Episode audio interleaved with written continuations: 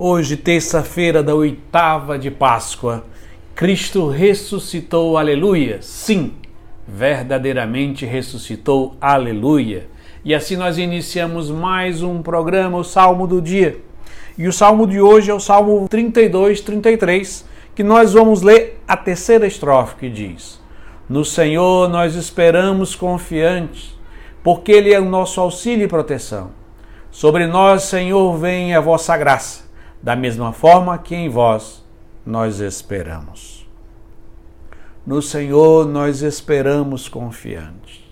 Nessa oitava da Páscoa, que é esses oito dias que se seguem a solenidade da Páscoa, que nós celebramos como se fosse um dia só, estamos vivendo o dia da Páscoa, ainda que estejamos terça-feira.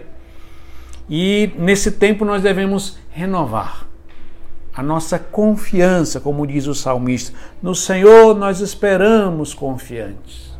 A confiança que depositamos em Cristo, porque na Páscoa ele venceu o pecado, a morte e o demônio. Aqueles que são os nossos piores inimigos, os inimigos que podem nos levar à infelicidade eterna. E é nisso que se baseia a nossa confiança, a nossa confiança em Cristo, porque Ele é vitorioso. Por isso, São Paulo nos diz: se Cristo não ressuscitou, é vã a nossa fé.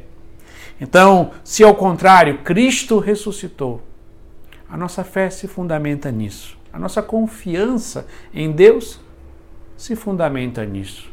E a consequência dessa fé e dessa confiança é a alegria a alegria pascal, que é uma alegria espiritual profunda, que ela consegue existir mesmo quando estamos vivendo situações de desafios, de problemas, seja qual seja o nível e a intensidade.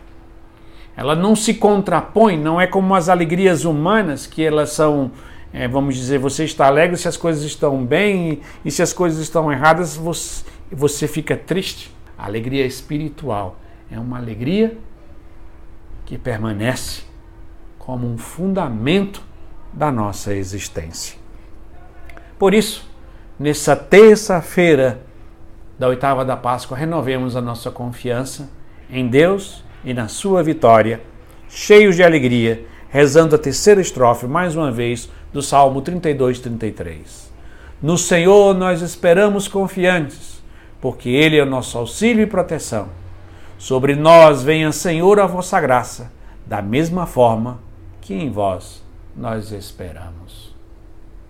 Amém.